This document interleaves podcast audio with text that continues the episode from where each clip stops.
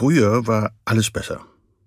Na gut, nicht alles. Ähm, eigentlich war das meiste sogar deutlich schlechter. Aber ich war jünger. Und dagegen ist ja wohl nichts zu sagen. Außerdem waren die Sommer nicht so heiß, es gab noch keine Smartphones, die uns jeden kleinen Moment des Müßiggangs raubten. Und wenn das Fernsehprogramm auch nicht unbedingt besser war als heute, so war es doch zumindest ähm, weniger und man konnte sich sicher sein, dass die meisten anderen Kinder in der Klasse oder später die Kolleginnen und Kollegen am Abend zuvor dasselbe gesehen hatten und man sich in der Pause mit ihnen darüber unterhalten konnte. Und selbstverständlich haben die Gurken noch richtig nach Gurken geschmeckt. Und Lebkuchen gab's erst kurz vor Weihnachten und nicht schon im September. Und halt! Es ist ganz schön leicht, sich der Nostalgie hinzugeben. Und wissen Sie was? Ich finde das ab und zu gar nicht schlimm solange man sich immer dessen bewusst ist, dass man die Vergangenheit mit einer rosa Brille betrachtet. Ich war vor kurzem in der Apotheke. Ich hatte so ein Kratzen im Hals und wollte Bonbons kaufen. Nichts Besonderes, nichts mit Rezept, nichts, was eine umfassende Aufklärung erfordert hätte. Eine Tüte Dingsda, 2,49, bitteschön, Dankeschön, auf Wiedersehen. Aber dann schaute ich mich nochmal um. Ich wusste ja, dass wir hier bald über Apotheken sprechen würden, und da erinnerte ich mich, was Apotheken in meiner Kindheit für mich bedeuteten. In einer bestimmten Phase meiner Kindheit, in der Phase nämlich, in der ich mich für alles interessierte, was knallte und qualmte und stank. Ich gehe mal davon aus, dass die Verjährungsfrist für unsere mh, hochwissenschaftlichen Experimente in der alten Kiesgrube inzwischen abgelaufen ist. Deshalb kann ich es wagen, hier davon zu erzählen, ohne natürlich in die Details zu gehen. Ich sag's mal so. Knaller aus Backpulver und Stinkbomben aus Wunderkerzen und Heftumschlägen reichten meinen Freunden und mir bald nicht mehr. Ich hatte im Bücherschrank meiner Oma ein Buch aus den 1920ern gefunden. Es hieß Chemie im Alltag. Unter den Stichworten von A wie Acetylsäure bis Z wie Cyanid fanden sich dort erstaunlich fundierte Artikel über alles, was einem im Alltag an Chemikalien und chemischen Reaktionen so begegnet. Genauer gesagt, was einem anscheinend um 1920 herum im Alltag so begegnete. Meist ging es darum, wie man diese oder jene Chemikalie zum Reinigen, würzen, haltbar machen oder als Hausmittel gegen allerlei Zipperlein verwenden sollte, doch zwischendrin fanden sich so viele Hinweise auf explosive Gemische und berauschende Mixturen, dass ich mich doch fragte, ob der ganze Haushaltskram nicht nur ein Mäntelchen für die wahren Interessen des Autors war. Oft las ich dort merkwürdig spezifische Warnhinweise der Art, auf keinen Fall sollten Sie einen halben Liter Substanz A mit drei Dezilitern Substanz B versetzen, anschließend in einem Erlenmeyerkolben erhitzen und das Destillat in eine mit Substanz C gefüllte Wanne leiten, die und so weiter. Ausführlich wurde vor den explosiven Folgen gewarnt, und meine Augen weiteten sich vor Begeisterung. Zumal oft genug dabei stand, dass alle Zutaten problemlos in der Apotheke zu beziehen seien. Das mag für das Jahr 1920 noch gegolten haben, aber es galt nicht mehr, als ich ein Kind war. Ich vermute, dass der Apotheker sich nicht sicher war, ob er lachen oder die Behörden informieren sollte, als ich, ein vielleicht zwölf-, dreizehnjähriger Steppke, in seine Apotheke kam, mein zusammengespartes Kleingeld auf den Tresen legte und einen aus Chemie im Alltag zusammengestellten Einkaufszettel voller Substanzen vorlegte, die aus gutem Grund inzwischen verboten oder streng reguliert waren. Ja, da fing meine Apothekennostalgie an. Die modernen Apotheken erschienen mir langweilig. Ich sehnte mich zurück nach mystischen Zeiten, in denen sich die uralten Holzregale der Apotheken unter braunen Flaschen mit Aufschriften wie Carbo Vegetalis, Acidum nitricum und Sulfur bogen. Die Apotheken der Vergangenheit wurden in meiner Fantasie zu geheimnisvollen Orten mit beeindruckenden alchemistischen Laboren in den Hinterzimmern.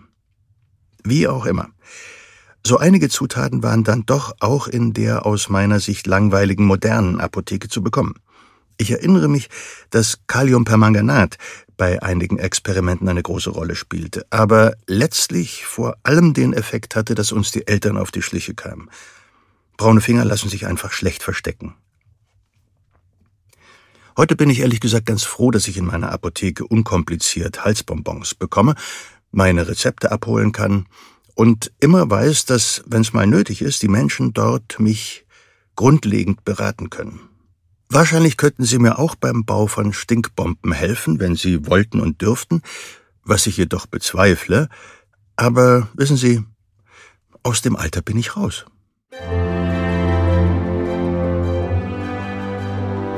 Siege der Medizin. Ein Podcast von gesundheithören.de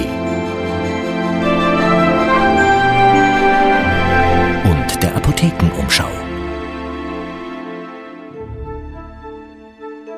Ich begrüße Sie zum Podcast der Apothekenumschau über die Siege der Medizin. Mein Name ist Ulrich Nöthen und ich freue mich, Sie auf dieser spannenden Reise zu den wichtigsten Errungenschaften der Heilkunde zu begleiten. Neben Expertinnen und Experten lassen wir die Geschichte, wie wir sie uns vorstellen, zu Wort kommen. Folgen Sie mir also auf eine weitere spannende Zeitreise zu bahnbrechenden Entdeckungen und den Menschen, die dahinter stehen. Vor einigen Zehntausend, möglicherweise sogar hunderttausend Jahren, ich glaube, es war an einem Dienstag, da fiel das erste Mal einem Vertreter der Art Homo sapiens auf, dass die Samenblätter oder Blüten einer bestimmten Pflanze bei bestimmten Krankheitssymptomen Linderung verschafften und vielleicht sogar die Heilung beschleunigten. Der Rest ist Geschichte, wie es so schön heißt, und die erzählen wir in dieser Episode die Geschichte der Pharmazie, vor allem aber die Geschichte der Apotheken und des Apothekerberufs. Am großen Sab, einem Fluss in den Ausläufern des Sagros-Gebirges in der heutigen autonomen Region Kurdistan im Irak, fanden Archäologen in einer Höhle ganze Pollenbüschel von medizinisch wirksamen Pflanzen wie Schafgarbe, Kornblume, Mariendistel, Kreuzkraut, Traubenhyazinthe, Schachtelhalm und Stockrose als Grabbeigaben am Skelett eines Mannes. Das führte zu der Vermutung, dass es sich um einen Schamanen oder Medizinmann gehandelt hatte, einen der Vorgänger aller heutigen Gesundheitsberufe. Kleiner Schönheitsfehler, es war kein Homo sapiens, sondern ein Neandertaler. Aber unsere direkten Vorfahren beschäftigten sich natürlich genauso mit der heilenden oder auch bewusstseinsverändernden Wirkung von Kräutern. Noch ein Schönheitsfehler. Neuere Forschungen ergaben, dass die Pollen an der Begräbnisstätte wahrscheinlich gar keine Grabbeigaben waren, sondern der Wintervorrat einer Wüstenrennmaus, die dort später ihr Quartier aufschlug. Sei's drum. Medizinisch wirksame Pflanzen sind jedenfalls von Anbeginn Begleiter des Menschen. Erste schriftliche Anleitungen und Rezepte finden sich auf sumerischen Tontafeln und ägyptischen Papyri, die bis in das Jahr 1550 vor Christus zurückdatiert werden können. Eine der ersten bekannten Sammlungen medizinischer Substanzen findet sich in der Schrift Sushruta Samhita, die dem indischen Arzt Sushruta zugeschrieben wird, der im sechsten Jahrhundert vor unserer Zeit lebte.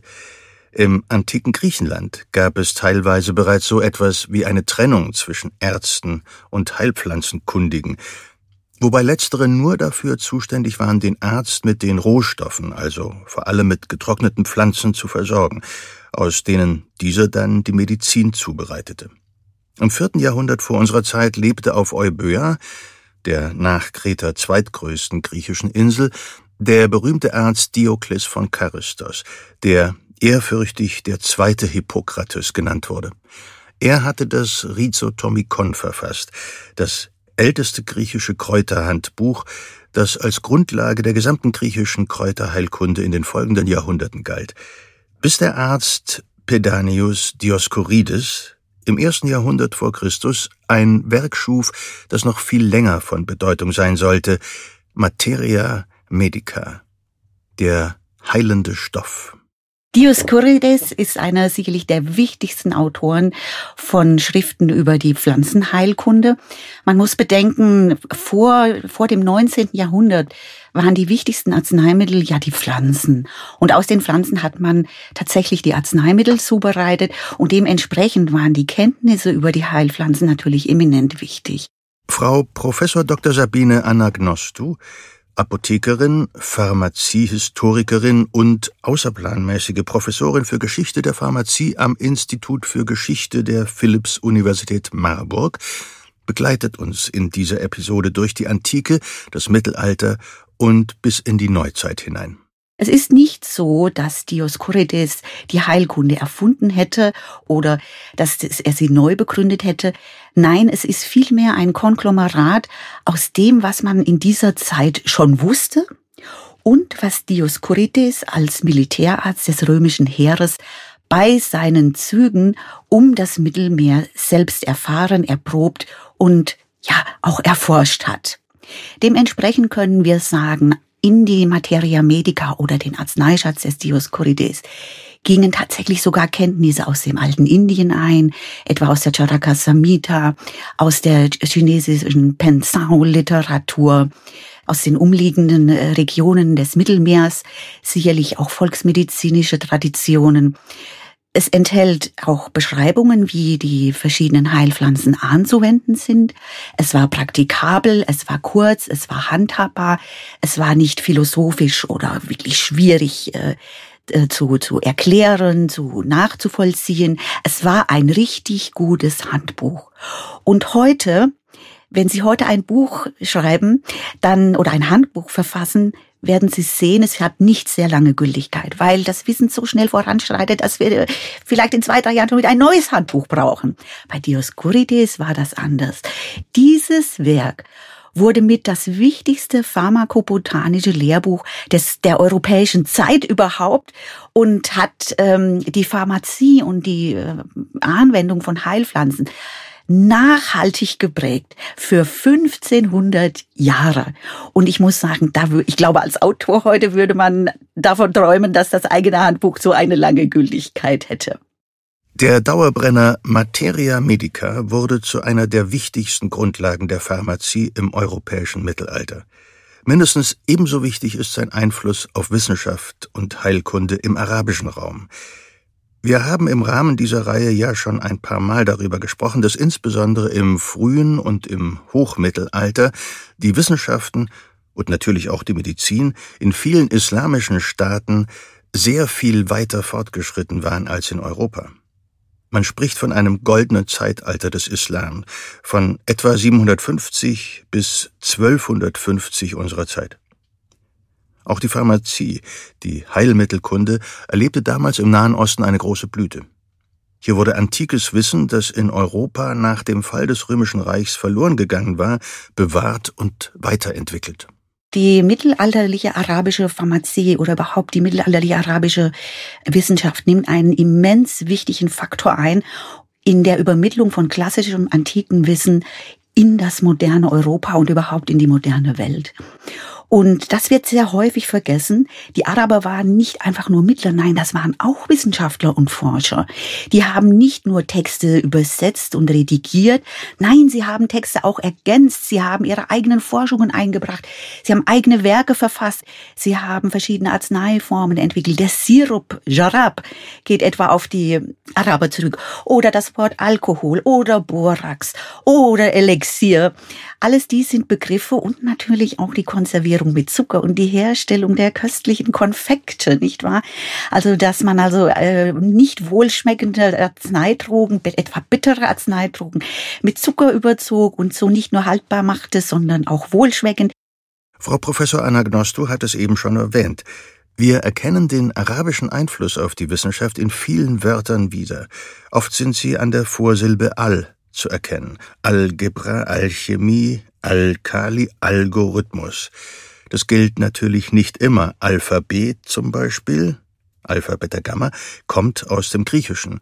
Und Altersvorsorge, Zulage, Antragsformular, Ausfüllhilfe, ich hab's nochmal extra überprüft, kommt aus dem Deutschen. Auch Die ersten Apotheken im heutigen Sinne entstanden ab dem 8. Jahrhundert in Bagdad. Ab dem 9. Jahrhundert unterlagen sie staatlicher Regulierung. Arzt und Pharmazeut bzw. Apotheker waren unterschiedliche Professionen. Diese Trennung wird uns die ganze Folge über beschäftigen. Europa hinkte einige Jahrhunderte hinterher. Ein großer Teil des Wissens war nach dem Fall des Römischen Reichs verloren gegangen. Die Mönche und Gelehrten konnten in der Regel nur lateinische Texte lesen, und griechische Schriften wie Materia Medica waren nicht mehr zugänglich, von arabischen ganz zu schweigen. Kirchliche Dogmen und ein striktes Festhalten an Traditionen taten ihr Übriges. Es war in Europa also vor allem erst einmal wichtig, verlorenes Wissen zurückzugewinnen und den Anschluss an die arabische Wissenschaft zu finden. Und man musste dann tatsächlich wieder versuchen, diese Texte zu gewinnen. Und das ging natürlich in diesem Fall über Übersetzungen. Zunächst wurden die erstmal aus dem Griechischen ins Syrische und von dem Syrischen wieder ins Arabische übersetzt und dann wieder ins Lateinische oder von dem Syrischen ins Lateinische. Und dann kamen da natürlich auch noch Informationen aus nicht griechischsprachigen und nicht lateinischsprachigen Regionen, etwa aus dem chinesischen Bereich dazu. Das klingt für mich ganz verdächtig nach stiller Post. Es ist die stille Post. Es ist nämlich nicht so, dass, äh, sagen wir mal, kundige Pharmazeuten oder Mediziner diese Übersetzungen gemacht hatten. Man hatte einen Übersetzer, die sicherlich mitunter auch Background hatten, ja, also medizinisch-pharmazeutischen. Aber primär ging es ja mal darum, die Texte zu übersetzen. Und die Texte, die wurden dann wiederum von Schreibern niedergeschrieben. Wenn der Schreiber vom Pult jetzt wieder aus einem ganz anderen kulturellen Raum kam, ja, kam das natürlich auch darauf an, was der verstanden hat. Ich muss da direkt an die Frühzeit der automatischen Übersetzungen im Internet denken. Als es ein großer Spaß war, einen deutschen Text über verschiedene Sprachen wieder in das ursprüngliche Deutsch zurück zu übersetzen und dann zu staunen, was für ein Kauderwelsch dabei herauskam. Insgesamt scheint es damals aber etwas besser geklappt zu haben, wenn man bedenkt, für welch langen Zeitraum die Materia Medica von großer Bedeutung war. Ein Ort, der für die Verbreitung oder Wiederverbreitung des antiken und arabischen Wissens von besonderer Bedeutung war, liegt an der italienischen Westküste, etwa 55 Kilometer von Neapel entfernt. Folgen Sie mir nach Salerno, in eine stürmische Nacht irgendwann im neunten Jahrhundert unserer Zeitrechnung.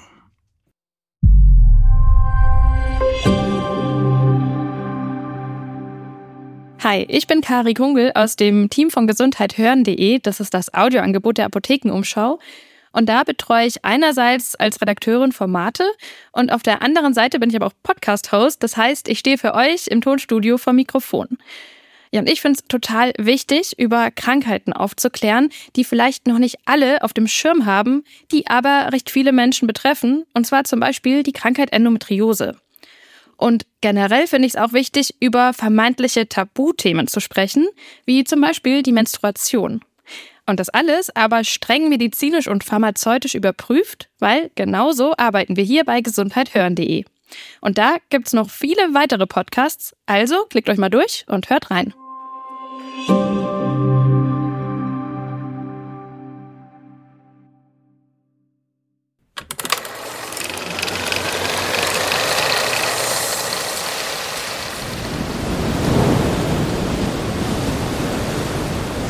So hat der Herr also in seiner Weisheit und Güte abermals beschlossen, ihm eine Prüfung aufzuerlegen. Einen solchen Sturm wie jetzt hat Pontus in der Tat kaum je erlebt. Mit Regen, der einem Wasserfall gleicht, und Blitzen, die für einen ganzen Sommer reichen würden. Von Anfang an schien seine Pilgerreise nach Rom unter keinem guten Stern zu stehen. Das Schiff, das ihn von seiner Heimatinsel Korfu nach Italien gebracht hatte, war in eine Flaute geraten. Sie hatten schon befürchtet, sie müssten, umgeben von unendlich viel Wasser, elendig verdursten. In Matera hatte ihm eine eitrige Wunde am Fuß zu schaffen gemacht und ihn zu einer zweiwöchigen Unterbrechung gezwungen. In einem kleinen Dorf nahe Potenza hatte ihn ein schlimmer Durchfall niedergestreckt. Doch dieser Aufenthalt hatte sich immerhin als Segen erwiesen. Dank seiner Kenntnisse und Erfahrungen auf dem Gebiet der Heilkunst konnte er einen Jungen retten, der von einem Karren angefahren und verletzt worden war.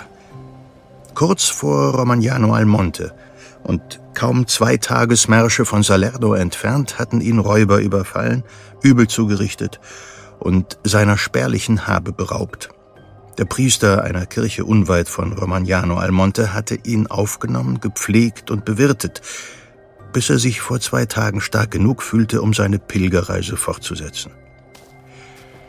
Seit heute Morgen nun hat Pontus voller Sorge beobachtet, wie die Wolken sich zusammenzogen. In einem Moment der Schwäche wagte er es gar, den Herrn um gutes Wetter zu bitten, bis er eine sichere Unterkunft gefunden hätte. Ein Gebet, für das er gleich darauf um Vergebung bat. Ihm als Pilger stand Demut gut zu Gesicht. Wie konnte er da Gott bitten, ihm zuliebe einen Sturm aufzuhalten? Er schaffte es trockenen Fußes in die Hafenstadt, doch nun kurz nach Sonnenuntergang und nachdem ihm in zwei Herbergen die Unterkunft verweigert wurde, bricht das Unwetter mit Gewalt über den Ort herein. Immerhin hat Pontus in Erfahrung gebracht, dass das Monastero di San Benedetto, das Benediktinerkloster, müden Pilgern sicheres Obdach bietet. Verfehlen könne er es nicht, hat ihm ein freundlicher Einheimischer erklärt, er müsse nur dem Aquädukt folgen, der das Kloster mit Wasser beliefert. In der Tat, der Aquädukt ist nicht zu verfehlen. Hoch ragt er über die Straße und die Dächer der Häuser auf, gehalten von gewaltigen und doch seltsam feinen Bögen, um die jetzt der Sturm heult, wie Wellenbrecher in den Fluten, die sich aus den Schleusen des Himmels ergießen und die, vom Wind getrieben, manchmal fast waagrecht gegen das Mauerwerk anbrannten. Pontus kauert sich durchnässt und hungrig in den Windschatten eines der Pfeiler und hofft, das Unwetter möge bald vorbeigehen. So werde ich also die Nacht hier verbringen und morgen das Kloster aufsuchen. Er macht es sich auf dem kalten Pflaster bequem, so gut es eben möglich ist. Durch die Fugen zwischen den Steinen rinnt das Wasser. Na, er hat schon schlimmere Nächte überstanden. Er schließt, Gott ergeben die Augen und reißt sie kurz darauf wieder auf, als er durch den tosenden Sturm Schritte und ein Keuchen zu hören glaubt. Da drüben, am nächsten Pfeiler, da steht gebückt ein Mann, sein gutes Leinenzeug ist durchnässt, eine Umhängetasche über der Schulter.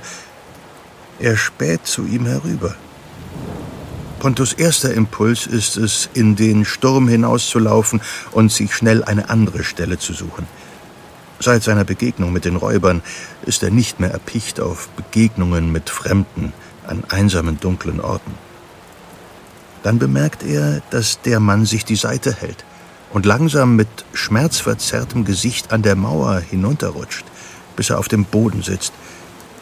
Der ist verletzt, denkt Pontus. Ich muss ihm helfen. Und erhebt sich. Doch der Fremde zieht ein Messer und hält es in seine Richtung. Nun, das Misstrauen scheint beiderseitig zu sein. Pontus hebt beschwichtigend die Arme, setzt sich wieder, während der Fremde ihn nicht aus den Augen lässt.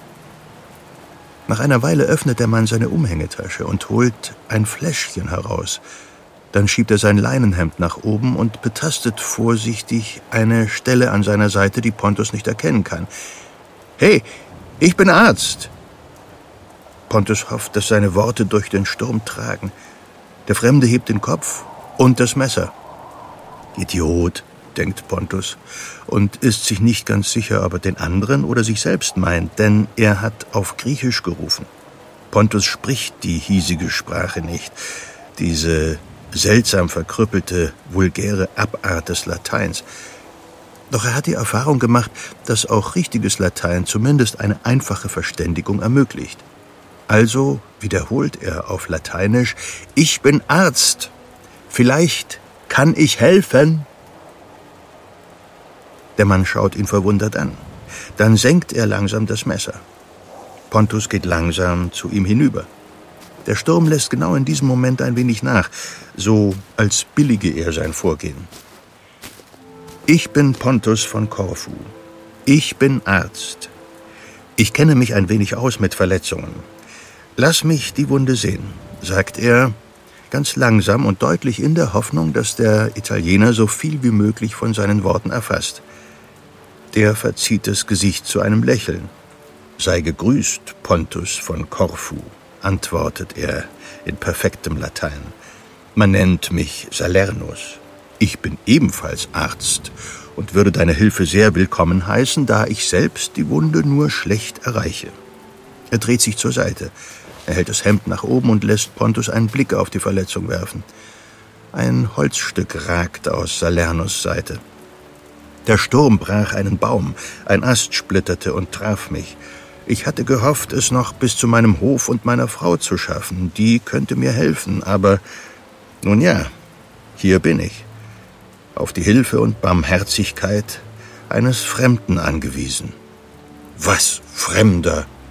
Pontus zeigt auf die Flasche, die der Fremde aus seinem Beutel geholt hat, und einige Klammern und Scheren, die im Inneren des Beutels aufblitzen. Sind wir nicht beide Brüder im Dienste des Asklepios und Kenner der Materia Medica? Lass mich die Wunde säubern. Wie ich sehe, ist da Salbe. Lass sie mich auftragen. Salernus lächelt dankbar. Doch plötzlich schreckt er erneut zusammen und greift nach seinem Messer. Pontus, ebenfalls erschreckt, springt zurück, begreift aber im nächsten Moment, dass Salernus nicht ihn bedroht, sondern auf etwas in seinem Rücken reagiert. Er wirbelt herum. Männer, die durch den Regen auf sie zurennen. Unter dem Aquädukt bleiben sie stehen.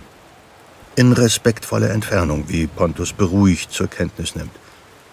Einer von ihnen hebt einen Arm und winkt, zum Zeichen der friedlichen Absichten und ruft etwas in einer tiefen gutturalen Sprache. Arabisch, denkt Pontus. Auch der zweite Mann ruft etwas, und Pontus glaubt, die hebräische Sprache zu erkennen, mit der er bisher nur wenig Berührung hatte. Wir sind Ärzte, ruft der Erste nun auf Lateinisch, und seine Worte sind durch den Sturm und den Akzent so schwer zu verstehen, dass Pontus meint, sich verhört zu haben. Diener des Esculap, Kenner der Materia Medica, ruft der Zweite. Vielleicht können wir helfen? Hinter sich hört Pontus ein unerwartetes Geräusch und dreht sich zu Salernus um. Der Italiener hält sich die Seite, er rollt auf dem Boden und lacht.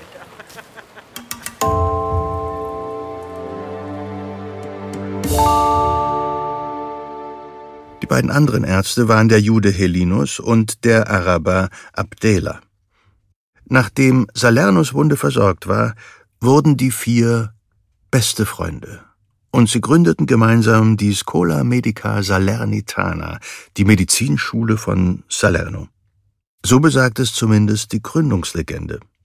Mit ziemlicher Sicherheit hat es sich so nicht zugetragen. Viel wahrscheinlicher entwickelte sich die Schule aus einem von Benediktinermönchen betriebenen Hospital. Trotzdem, mir gefällt die Legende besser und sie hat zumindest einen wahren Kern. Die Schule von Salerno war für damalige europäische Verhältnisse außerordentlich weltoffen. Ihre Lehre verband die griechische und die römische Medizin mit jüdischen und islamischen Einflüssen. Griechische und arabische medizinische Texte wurden ins Lateinische übersetzt und damit wieder für europäische Gelehrte und Mönche zugänglich. Berühmt wurde vor allem der Mediziner Constantinus Africanus, der 1010 oder 1020 vermutlich in Karthago im heutigen Tunesien geboren wurde und um das Jahr 1077 nach Salerno kam. Bereits vor dieser Zeit hatte er jahrelange Studienreisen absolviert und in Bagdad und Kairo studiert. Auch von Salerno aus ging er auf Reisen, um griechische und arabische medizinische Schriften zu sammeln. Und zentrale Figur in der Tat Konstantinus Africanus, der die arabischen Werke ins äh, Lateinische übersetzt hat oder der griechische Werke ins Lateinische übersetzt hat damit wurden dann natürlich diese klassischen griechischen Werke den europäischen Gelehrten, die nur Latein sprachen, zugänglich gemacht und damit für die Allgemeinheit auch verfügbar und sie konnten dementsprechend kommentiert, weiterverarbeitet, neu geordnet und entwickelt werden. Die Medizinschule von Salerno erreichte ihre Blüte um das Jahr 1000 und gilt als eine der ältesten europäischen Universitäten. Hier entstanden einige Werke, die neben Materia Medica zur Grundlage der europäischen Arzneimittelwissenschaft wurden, unter anderem das Circa Instans, das als die erste große abendländische Arzneimittelkunde gilt, sowie das Antidotarium Magnus und das Antidotarium Nicolai, wobei Antidotarium einfach Rezeptsammlung bedeutet. Der Name Salerno steht noch für eine andere bedeutende Entwicklung. Im 13. Jahrhundert wurde das sogenannte Edikt von Salerno erlassen. Schade nur, dass es tatsächlich überhaupt nichts mit Salerno zu tun hat. Die Bezeichnung hat sich fälschlicherweise über die Jahrhunderte etabliert, obwohl Geschichtswissenschaftler von den Constitutiones von Melfi sprechen. Melfi ist eine Stadt auf dem italienischen Festland die aber zu jener Zeit zum Königreich Sizilien gehörte, welches wiederum vom deutschen Hohenstauferkaiser Friedrich II. regiert wurde. Frau Professor Anagnostu hat uns den übersetzten Originaltext mitgebracht, und sie zitiert eine Passage, die für unser Thema von weitreichender Bedeutung ist. Die Apotheker aber sollen die Arznei auf ihre Kosten unter Aufsicht der Ärzte gemäß der Anordnung der Konstitution herstellen und zudem sollen sie nicht zur Führung von Apotheken zugelassen werden, wenn sie nicht einen Eid abgelegt haben, dass sie alle ihre Arzneien gemäß vorgenannter Anordnung herstellen werden.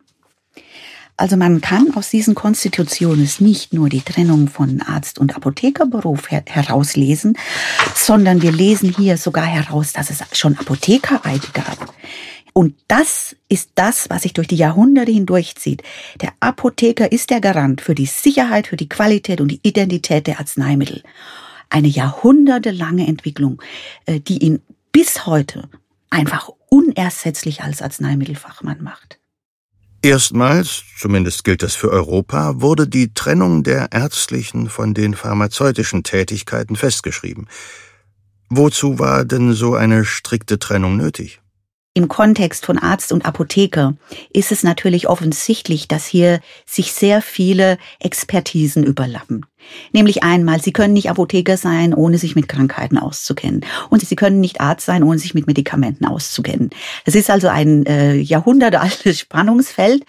Und hier hat man sehr früh gesehen, man muss schauen, dass wir einen Experten für die Arzneimittel haben, der wirklich dafür sorgt, dass es sich um die richtigen Arzneimittel handelt, dass sie sauber sind, rein und dass sie sicher sind. Und auf der anderen Seite können wir aber keine Arzneimittel verabreichen, von denen wir nicht wissen, gegen welche Krankheiten sie helfen. Das heißt, wir brauchen eine richtige Diagnose, bevor wir behandeln können. Und das ist die Expertise des Arztes. Nur wenn ich es jetzt mal so ganz grob aufgliedere. Das waren die Überlegungen. Und beide Disziplinen haben sich dann zu einer, ja, eigenen, so komplexen und großen Wissenschaft entwickelt über die Jahrhunderte, dass es im Prinzip gar nicht möglich ist, dass jeder alles weiß. Und darüber hinaus gibt es natürlich noch einen anderen Grund. Wenn der Arzt die Medikamente, die er verschreibt, selbst verkauft, könnte er in Versuchungen geraten. Zum Beispiel zu viele oder unnötige oder überteuerte Medikamente zu verschreiben. Die Trennung der Berufe schob dem einen Riegel vor. Nun, sicher hat es über die Jahrhunderte Ärzte gegeben, die mit Apothekern gemeinsame Sache machten und Absprachen trafen, um sich zu bereichern. Aber der gesetzliche Rahmen für eine unabhängige Apothekerzunft war geschaffen. Von Italien aus setzte sich diese Regelung durch und wurde in immer mehr Gesetzeswerke aufgenommen.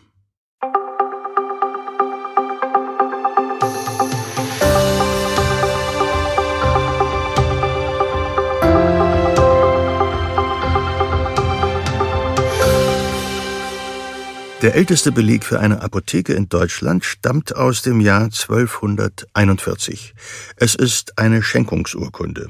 In dieser überschreibt der Gutsverwalter des Bischofs zu Trier seine, ich zitiere, am Graben in der Stadt Trier befindliche Apotheke nebst angrenzendem und zugehörigem Haus, gegeben im Jahr des Herrn 1241, 23. Mai. Damit ist die Existenz einer Apotheke vor inzwischen mehr als 780 Jahren zwar nachgewiesen, aber Wir wissen nicht, ob es auch wirklich das war, was wir heute unter einer Apotheke verstehen. Ja, ursprünglich ist es ja auch wieder ein griechisches Wort, nicht wahr? Und es bedeutet ja nichts anderes als hinlegen, ablegen, lagern. Ähm, das Wort Apotheker für die Apotheke schlechthin bildete sich ja erst seit der zweiten Hälfte des 13. Jahrhunderts heraus. Vorher war das ja eine ganze Bandbreite. Das konnte Kräuterhändler bedeuten, das konnte Parfümhändler, Cremehändler, was weiß ich nicht alles bedeuten. Also alles, was im weitesten Sinne so mit der Zubereitung von ähm, Gütern mit der Hand für Wellness, Health, ähm, wie wir heute sagen würden, geeignet wäre. Wahrscheinlich war es eher ein Gemischtwarenladen, vielleicht ein bisschen einer heutigen Drogerie vergleichbar. Wenn es denn überhaupt ein Geschäft war und nicht einfach nur eine Apotheker im ursprünglichen Wortsinn. Sei es drum, die Löwenapotheke in Trier nennt sich stolz die älteste Apotheke Deutschlands in den nächsten Jahrhunderten jedenfalls entstanden überall in Deutschland Apotheken. Als Lager, als Verkaufsplatz oder als der Ort, an dem Medikamente nach dem Rezept, damals war das noch wörtlich zu verstehen, des Arztes zubereitet wurden. Und als Ort der Forschung. Viele Apotheker beschäftigten sich nicht nur mit der Zubereitung, sondern auch mit der Erforschung von Arzneimitteln. Sie suchten nach neuen Mixturen, Tinkturen, Auszügen und neuen Methoden, die Materia medica, die heilende Substanz, aus den Pflanzen zu extrahieren und ihre Wirkung zu verstärken. Viele betätigten sich als Botaniker und Alchemisten, in neueren Zeiten als Chemiker, Physiker und Biologen und trugen maßgeblich zur Erweiterung unseres Wissens und der medizinischen Fähigkeiten bei. Es gab jedoch eine Grenze, und die fiel erst im Jahr 1805, als ein junger Apothekergeselle mit Opium experimentierte.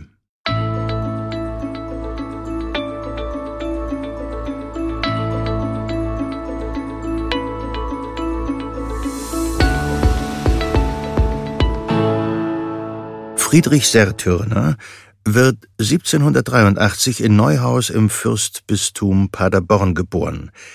1799 beginnt er eine Lehre beim Paderborner Hofapotheker Franz Anton Kramer. Noch während seiner Ausbildung beginnt er zu experimentieren, unter anderem mit Opium, dem wichtigsten Schmerzmittel jener Zeit. Und 1805 gelingt ihm ein Durchbruch. Er kann aus dem getrockneten Milchsaft des Schlafmonds einen Stoff isolieren, den er nach dem griechischen Gott des Schlafes Morphium nennt und der um ein Vielfaches stärker als Opium wirkt. Das ist natürlich ähm, ein bahnbrechendes Ereignis, die ähm, Entdeckung und Isolierung des äh, Morphins von Sertürner, dem kleinen Apothekergehilfen der ja dann später ein berühmter Wissenschaftler wurde. Er hatte nämlich in der Apotheke beobachtet, dass verschiedene Opiumzubereitungen unterschiedliche Wirkungen hatten. Also hat er daraus geschlossen, da ist irgendwas drin, was in diesen Zubereitungen in unterschiedlicher Menge vorhanden sein muss. Und deshalb hat er auch im Kontext der sich entwickelnden Pflanzenchemie versucht herauszufinden, welche Substanz das sein könnte. Sertürner testet das Morphium an sich selbst und drei Freunden und nur ein Brechmittel kann die vier vor dem Tod bewahren. Aber was war das Besondere an dieser Entdeckung? Zum einen entdeckte Sertürner eine ganz neue Wirkstoffklasse, die Alkaloide. Bis dahin hatte man gedacht, dass pflanzliche Wirkstoffe nicht alkalisch sein konnten. Das Morphium oder Morphin, wie es heute heißt, bewies nun das Gegenteil. Noch bedeutender war jedoch die Rolle des Morphins auf dem Weg zu modernen Medikamenten und dem Beginn der pharmazeutischen Industrie. Also wenn man das sehr weit runterbricht und sehr stark abstrahiert, kann man tatsächlich sagen, mit der Entdeckung und Isolierung des Morphins haben wir die Epoche der Monosubstanzen erreicht. Vorher hat man im Prinzip immer Extrakte hergestellt. Zwar ja, man hat nicht nur die Pflanzen verrieben, aber man hat natürlich mit Wasser, mit Essig, mit Wein äh, hat man extrahiert, man hat mit Ölen extrahiert, aber noch keine Monosubstanzen, sondern Gemische. Monosubstanzen, also die reinen, isolierten Wirkstoffe. Sie waren viel besser und sicherer zu dosieren als Pflanzenextrakte mit schwankendem Wirkstoffanteil. Außerdem war ihre Wirkung sehr spezifisch, während die pflanzlichen Medikamente zwangsläufig immer auch andere Stoffe enthielten, die den eigentlichen Wirkstoff abschwächen oder verstärken oder eigene nicht unbedingt gewünschte Wirkungen entfalten konnten. Deshalb sprechen wir in der Pharmaziegeschichte auch von einem Paradigmenwechsel. Hinsichtlich der Qualität und der Sicherheit, der Reinheit haben wir jetzt die Möglichkeit, genau die Substanz eben auch herzustellen. Das konnte man ja vorher nicht. Sie können ja keinen Kamillentee herstellen. Sie können Kamillentee pflücken und zubereiten. Aber Sie können beispielsweise Acetylsalicylsäure synthetisieren. Sie können sie entsprechend aufreinigen und Sie können dann entsprechend die Nebenwirkungen und Wechselwirkungen aufzeigen, die sie hat und natürlich erforschen, nicht wahr? Das können sie natürlich für eine Pflanze nur ungleich schwerer. Also die Monosubstanz, jawohl, hat natürlich die Industrialisierung vorbereitet, einfach weil man eine Monosubstanz sehr häufig auch synthetisieren kann. Und das ist ein schneller Produktionsprozess möglicherweise ein kostengünstiger Produktionsprozess, ein nachhaltiger Produktionsprozess, weil ich nicht warten muss, dass das nachwächst, sondern ich es im Labor machen kann. Alle diese Dinge spielten da eine wichtige Rolle, flossen zusammen und mündeten tatsächlich in der Industrialisierung. Im 19. Jahrhundert begann der Siegeszug der pharmazeutischen Industrie. Und viele der heute allbekannten Unternehmen entstanden aus Apotheken. Schering etwa oder Merck das waren die Familiennamen von Apothekern, bevor sie zu weltweit aufgestellten Unternehmen wurden. Mit der Verfügbarkeit standardisierter, hochwirksamer Medikamente aus den Fabriken schwand langsam die Rolle des Apothekers in der Herstellung von Heilmitteln. Auch die Labore im Hinterzimmer wurden weniger, in dem Maße, wie die Forschung aufwendiger wurde. Doch immer noch waren es häufig Apotheker, die die Entwicklung als Chemiker im Dienst der Industrie vorantrieben. Ein berühmtes Beispiel ist der Apotheker Felix Hoffmann, der ein Verfahren zur Herstellung von Acetylsalicylsäure entwickelte. Salicylsäure war bereits aus der Natur bekannt und kommt zum Beispiel in Birkenrinde vor. Salicylsäure galt als schmerzlindernd und fiebersenkend, aber auch als sehr schwer verträglich. Die Acetylsalicylsäure wirkte besser, hatte weniger Nebenwirkungen und konnte aus chemischen Rohstoffen industriell hergestellt werden, ohne dass man dazu ganze Birkenwälder hätte entrinden müssen. Hoffmann gab dem Medikament den Namen Aspirin, heute einer der bekanntesten Markennamen der Welt.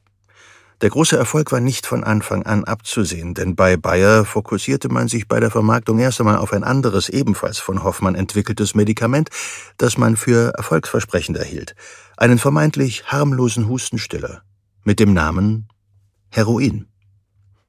Sollte Sie das interessieren, dann hören Sie doch mal in die Folge zur Schmerzmedizin rein.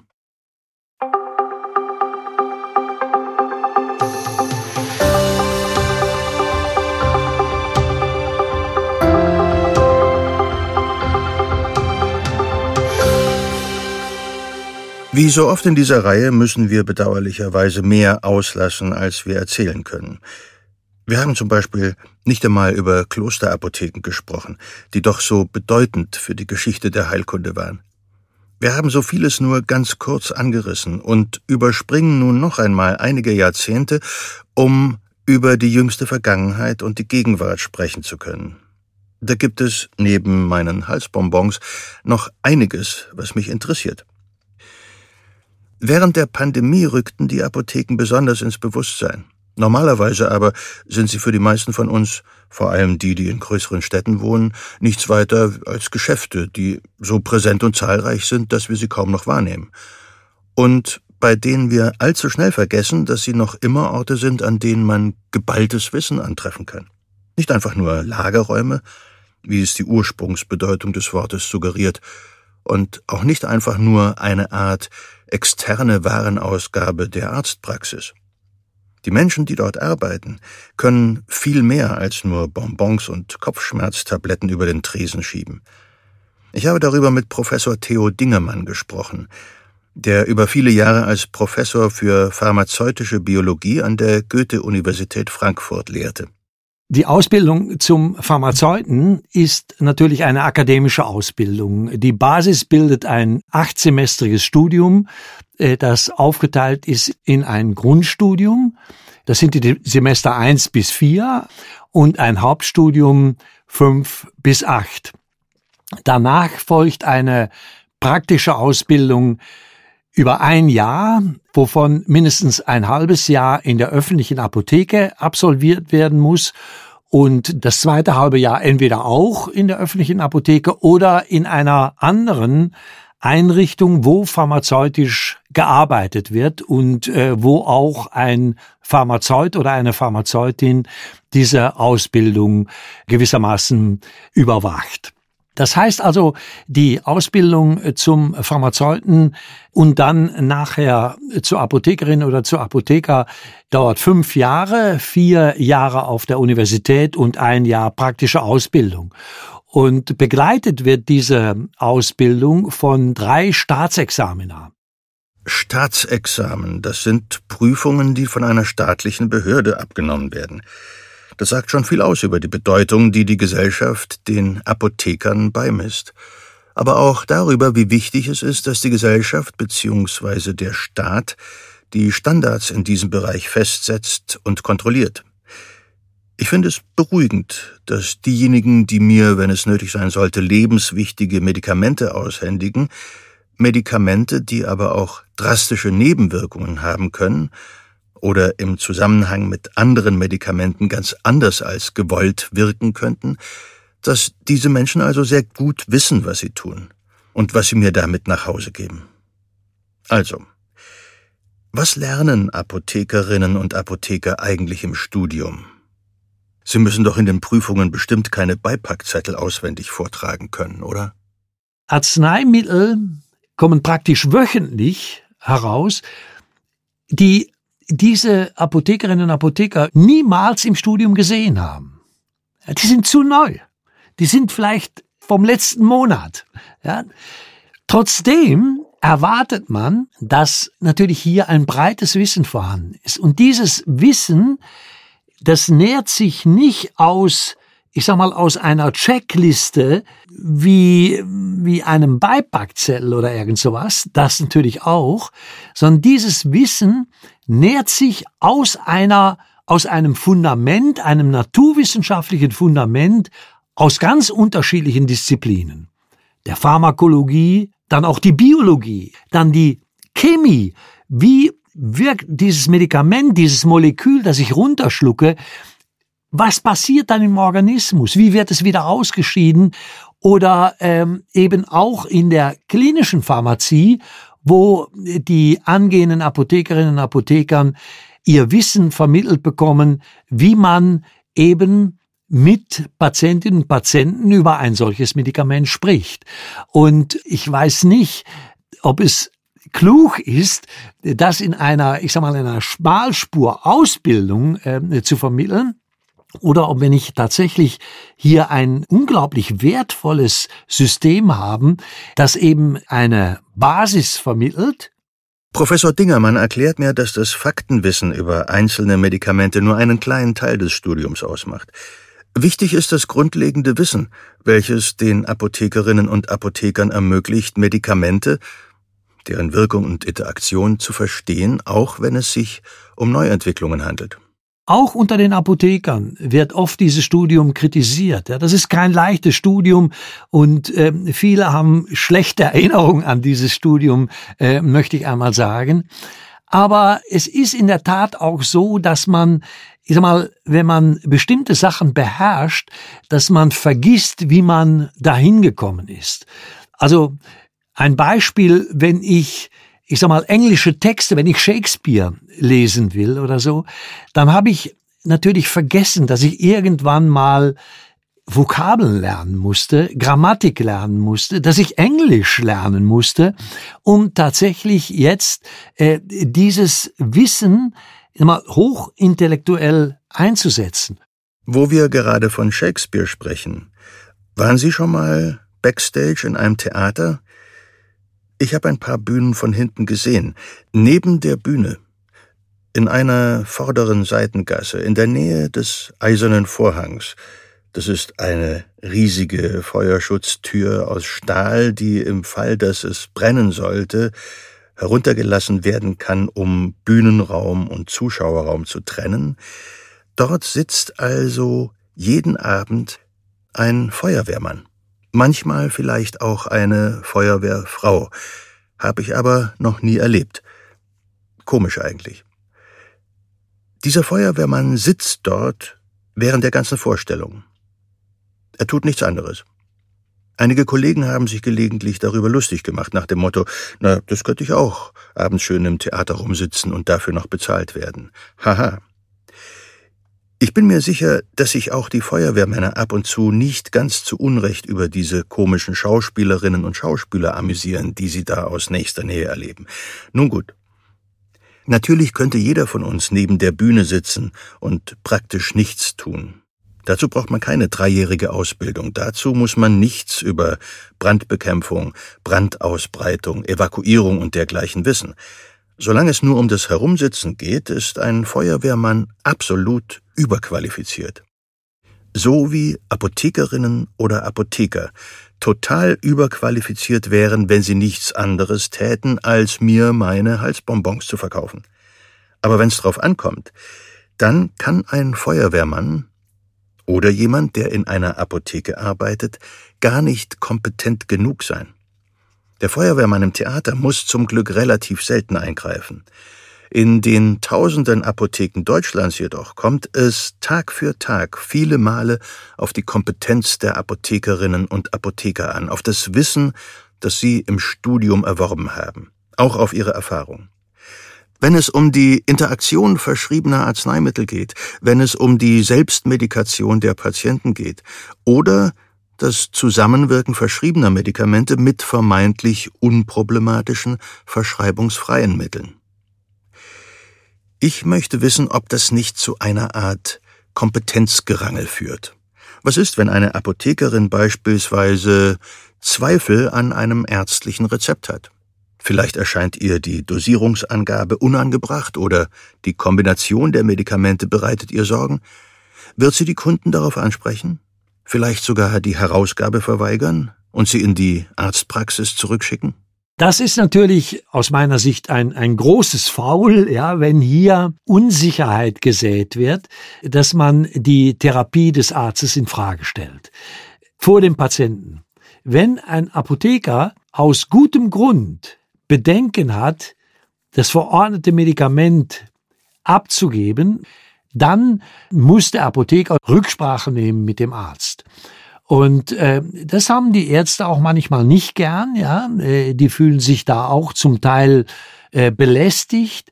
Aber das ist eine der Friktionen zwischen den beiden Heilberufen, dass man sich zum Teil tatsächlich auch gegenseitig behindert, durch Nachfragen. Das können auch Fehler auf dem Rezept sein, ähm, sagen wir mal eine, eine falsche Dosierung oder irgend sowas. Fehler können immer passieren.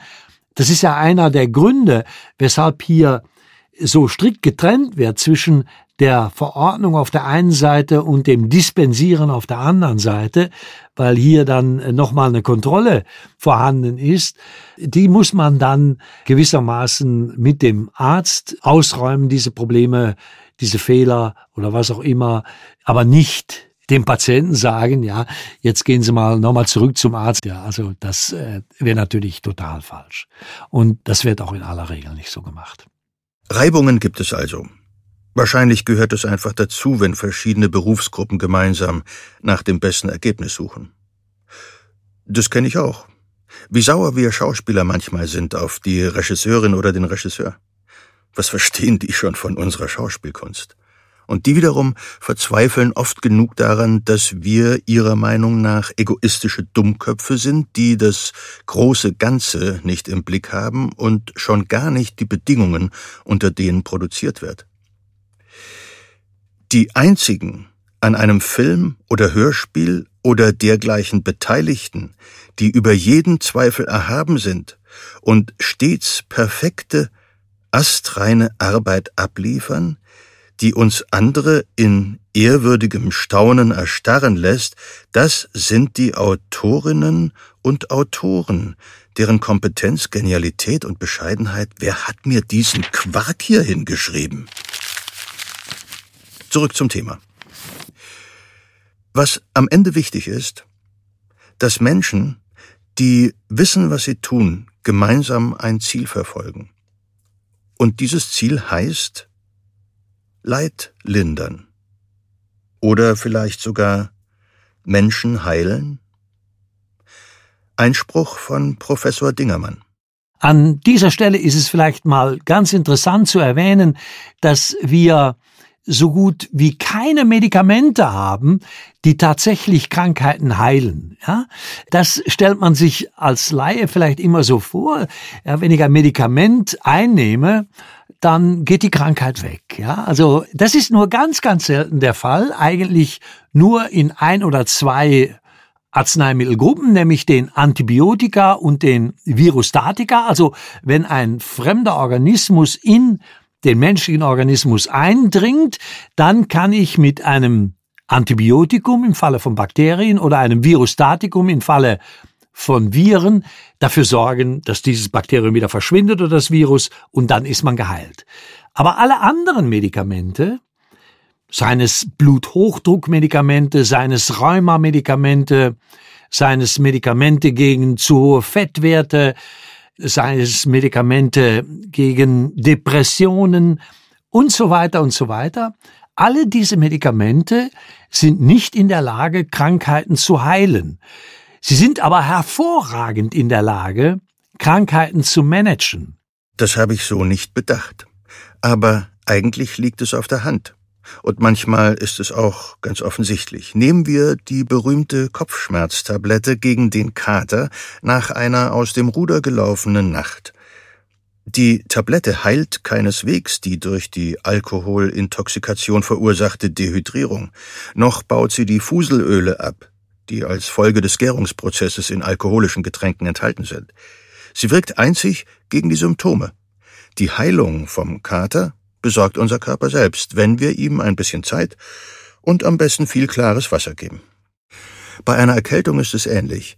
Die Medikamente zielen vor allem darauf ab, die Phase der Selbstheilung des Körpers für uns erträglicher zu machen und den Körper zu stärken und zu unterstützen. Geheilt werden wir von unserem Immunsystem.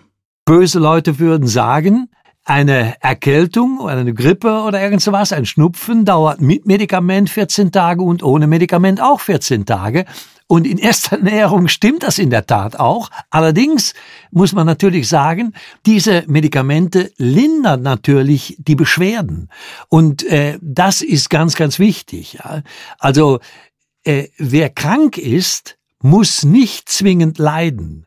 Ein ernsteres Beispiel ist der bereits erwähnte Bluthochdruck. Hier geht es wirklich ums Managen. In schweren Fällen ist das eine lebensbedrohliche Krankheit, doch dank der Medikamente können Hypertoniker heute ein weitgehend normales Leben führen, obwohl sie chronisch krank sind und es trotz der äußerst wirksamen Medikamente auch bleiben. Bevor wir einen kurzen Blick in die Zukunft werfen, möchte ich noch kurz über die Apothekengesetzgebung in Deutschland sprechen, denn darüber könnte man eine sehr lange Podcast-Serie machen, aber ich möchte es bei einer gesetzlichen Regelung belassen, von der ich bisher nichts wusste. Am 1. Januar 2004 kam es zu einer dramatischen Änderung der Vergütung der Apotheken anhand der abgegebenen Arzneimittel. War es bis dato, also bis 2004 so, dass hier äh, für mal, ein bestimmter Prozentsatz vom Abgabepreis in die Kasse des Apothekers oder der Apothekerin floss. Jetzt wurde pro Packung bezahlt, also vergütet, dem Apotheker vergütet, und zwar pro Packung ein Festbetrag von in der Größenordnung 8,50 Euro, sage ich jetzt mal, ja, das stimmt nicht ganz. Ich glaube 8,75 Euro oder sowas ist aktuell, aber äh, das ist nicht so ganz wichtig. Plus drei Prozent vom Preis des Arzneimittels. Das heißt, von da an hatten die Apotheker oder konnten sich nicht mehr oder mussten sich nicht mehr dem Vorwurf aussetzen, dass sie ein besonderes Interesse hätten, hochpreisige Medikamente zu verkaufen, weil sie dann eben prozentual mehr Geld verdienen würden. Es spielt überhaupt keine Rolle, ob sie ein Medikament dem Patienten, dem Kunden geben, das 5 Euro kostet oder ein Medikament, das 5000 Euro kostet. Was, was die Apothekerinnen verdienen letztlich ist mehr oder weniger gleich.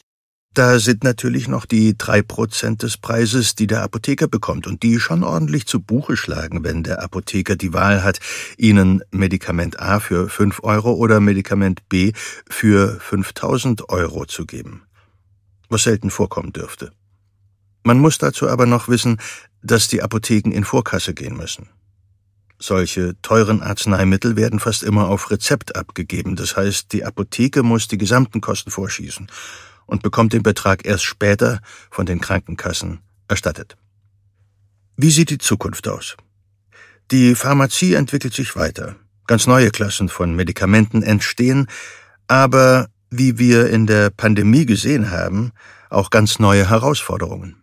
Ich persönlich glaube, dass wir vor einer neuen Ära stehen, auch was Medikamente anbelangt. Und so wird es eine ganze Reihe neuer Therapien geben, die auf zellulärer Basis funktionieren. Zum Beispiel Knorpelzellen, ja, die eingesetzt werden bei Arthrose, bei verbrauchten Gelenken oder irgend sowas, ja, um es wieder geschmeidig zu machen, wo die beiden Knochen mehr oder weniger aufeinander reiben, also eine Regeneration des Knorpelgewebes oder im Extremfall, aber das ist gar nicht so extrem, weil das gibt es heute auch schon, hin zu sogenannten Stammzellen, wo man mit Zellen therapiert, die man einem Patienten entnommen hat und dann reprogrammiert hat, dass sie, ich sag mal, das Potenzial erlangen, von einer Hautzelle zu einer Nervenzelle zu werden, um auf diese Art und Weise beispielsweise eine Parkinson-Erkrankung zu therapieren und vielleicht sogar zu heilen oder ein Alzheimer oder eine bestimmte Form der Erblindung am Auge und so weiter und so weiter. Es könnten in Zukunft also mehr Medikamente auf den Markt kommen, die chronische Krankheiten wirklich heilen. Krankheiten, die heute nur gemanagt werden können. Krankheiten ohne Selbstheilungspotenzial. Das sind alles die Krankheiten, wo irgendwas kaputt gegangen ist. Ich kann nichts mehr managen, wie ich so schön gesagt habe, nichts mehr modulieren, wo nichts mehr da ist. Also zum Beispiel beim Alzheimer oder beim Parkinson, wo bestimmte Neurone fehlen, ja, die Dopamin produzieren, da kann ich irgendwann nicht mehr molekular eingreifen. Da muss ich dann diese Zellen, die verloren gegangenen Zellen ersetzen. Und das verspricht heute die sogenannte regenerative Medizin. Deshalb heißt sie auch regenerativ, weil sie hier tatsächlich eingreift in Prozesse, die ein Vakuum hinterlassen haben, dass ich nur dadurch wieder füllen kann, dass ich tatsächlich wieder Zellen da rein tue und nicht irgendwelche Moleküle. Die Frage ist, werden solche Medikamente über die Apotheke verteilt? Ich glaube, auf lange Sicht ja. Vielleicht jetzt noch nicht, aber auf lange Sicht ja. Aber nach ganz anderen Prinzipien, stark gekühlt, viel mehr Kühlschränke und so weiter und so weiter. Das Spektrum der Möglichkeiten werden die neuen Medikamente voraussichtlich erweitern aber sie werden die klassischen Medikamente oder die Apotheke an der Ecke nicht überflüssig machen. Auf eine Sache sollte noch hingewiesen werden. Die Rolle der Apotheken als, klingt pathetisch, ist aber so, ein Pfeiler unseres Gesundheitssystems. Allein schon in logistischer Hinsicht. Auch das hat sich ja während der Pandemie gezeigt. Dann äh, war die Apotheke natürlich ein enormes logistisches Möglichkeit, die man sonst gar nicht gehabt hätte, um Masken zu verteilen, um Zertifikate auszustellen. Das sind ja alles Sachen, die nicht apothekentypisch waren bis dahin. Oder auch, und das gilt immer noch, um zu testen. Ja, viele Tests wurden in den Apotheken gemacht und auch die Apotheken, die Selbsttests natürlich über die Apotheken verteilt. Bis hin zum Impfen jetzt. Also auch hier, es war nicht eine Forderung der Apotheker, äh, dass sie impfen äh, in den Apotheken, sondern die Politiker haben erkannt, dass wir hier einen niederschwelligen Zugang haben für Leute, die bereit sind, sich impfen zu lassen, die aber nicht einen Termin in der Praxis vereinbaren wollen, sich eine halbe Stunde oder eine Stunde ins Wartezimmer setzen müssen, sondern die sich einfach impfen lassen wollen, wie das in USA, in Frankreich und so weiter, in vielen anderen Ländern ja vorexerziert wurde. Apotheken werden uns sicher erhalten bleiben. Trotz Versandhandel, individueller Stammzelltherapie und allem, was die Zukunft noch bringen mag. Als eine der Säulen der Gesundheitsversorgung und mit einer Tradition, die bis zu den allerersten Anfängen der Medizin zurückreicht. Ich bin so begeistert von dieser kleinen Disziplin Pharmaziegeschichte, weil es, ist so immens wichtig. Ja, noch, noch heute, der, unser Apothekerberuf hat so eine uralte Tradition, hat so viele Entwicklungen, äh, so viele spannende Entwicklungen durchlebt, hat sich zu einem Beruf formiert, der unersetzlich ist und äh, von daher denke ich, man kann nicht genug darüber reden und nicht genug darüber forschen, denn aus dieser uralten Geschichte können wir so viel lernen. Ich bedanke mich ganz herzlich bei Frau Professor Dr. Sabine Anagnostu und Herrn Professor Dr. Theo Dingermann für ihre Zeit, ihre Einblicke und ihre Geschichten. Und ganz besonders möchte ich mich an dieser Stelle bei Ihnen bedanken, liebe Zuhörerinnen und Zuhörer, die Sie uns auch in dieser zweiten Staffel des Podcasts begleitet und zugehört haben. Und eines gilt auf jeden Fall. Bleiben Sie gesund und neugierig. Ihr Ulrich Nöthen.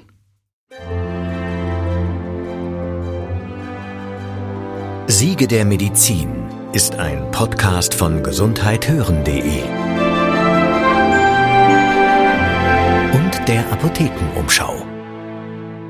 Jetzt kostenlos folgen oder abonnieren und gerne auch bewerten, zum Beispiel bei Spotify oder Apple Podcasts. Executive Producers Dr. Dennis Ballwieser und Peter Glück. Faktencheck Dr. Martin Alwang, Dr. Andreas Baum und Dr. Roland Mühlbauer. Autoren Lutz Neumann, Volker Strübing. Interviews Simone Terbrack, Lutz Neumann. Musik Johannes Cornelius. Produktion Philipp Klauer, Felix Stäblein. Redaktion, Recherche und Unterstützung Carsten Weichelt, Elena Urban, Miriam Laura Seckler, Kari Kungel, Sonja Giebes. Regie Simone Terbrack. Projektleitung Sven Rühlicke, Ruben Schulze-Fröhlich. Produziert von den Wake Word Studios in München.